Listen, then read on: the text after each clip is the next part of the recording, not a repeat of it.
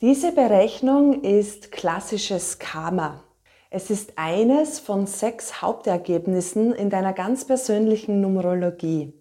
Karma zeigt dir, wie du reagierst und agierst. Da dieses Karma-Wort gerne überinterpretiert wird, erkläre ich es gerne so, wie die Hinduisten dazu sagen. Sie sagen, es ist dir einfach eine unbewusste Gewohnheit.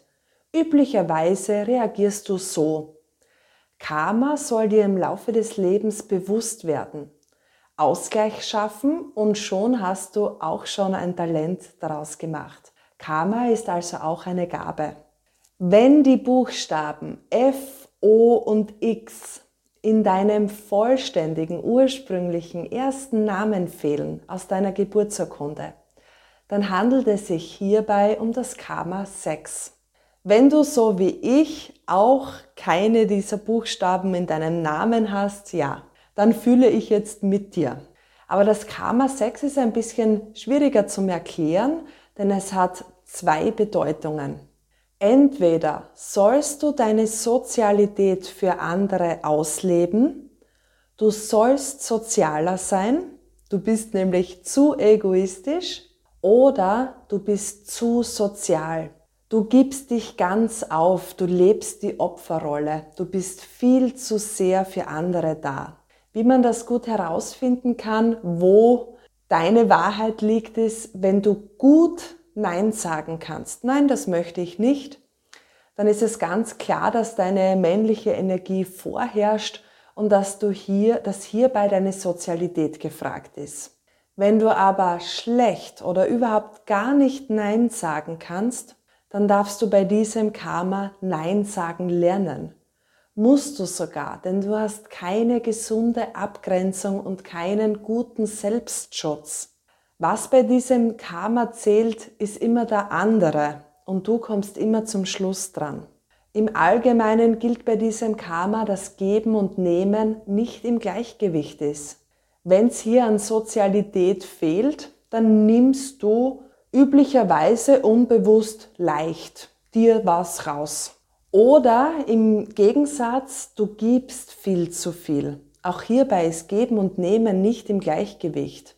Unterm Strich, egal um welche Sex dass es sich hierbei handelt, geht es darum, dass du einen gesunden, guten Selbstschutz hast, dass du deine eigenen Grenzen und auch die Grenzen anderer wahrst und beschützt akzeptierst.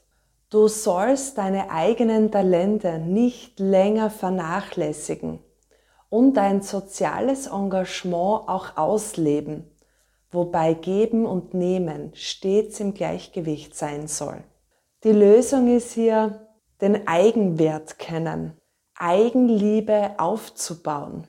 Liebe und Anerkennung ist bei diesem Karma äußerst wichtig doch es beginnt in dir drinnen. Hab nicht länger Schuldgefühle oder hänge auch nicht länger in der Vergangenheit fest, sondern kümmere dich gut um dich selbst und um deine Talente. Der Paul Turini hat da so ein wunderbares kleines Gedicht geschrieben. Das Nein, das ich endlich sagen will, ist hundertmal gedacht, still formuliert, nie ausgesprochen. Es brennt mir im Magen, nimmt mir den Atem, wird zwischen meinen Zähnen zermalmt und verlässt als freundliches Ja meinen Mund. Wenn du genau über dein Karma Bescheid wissen möchtest, dann empfehle ich dir meinen Karma Quickie um 30 Euro.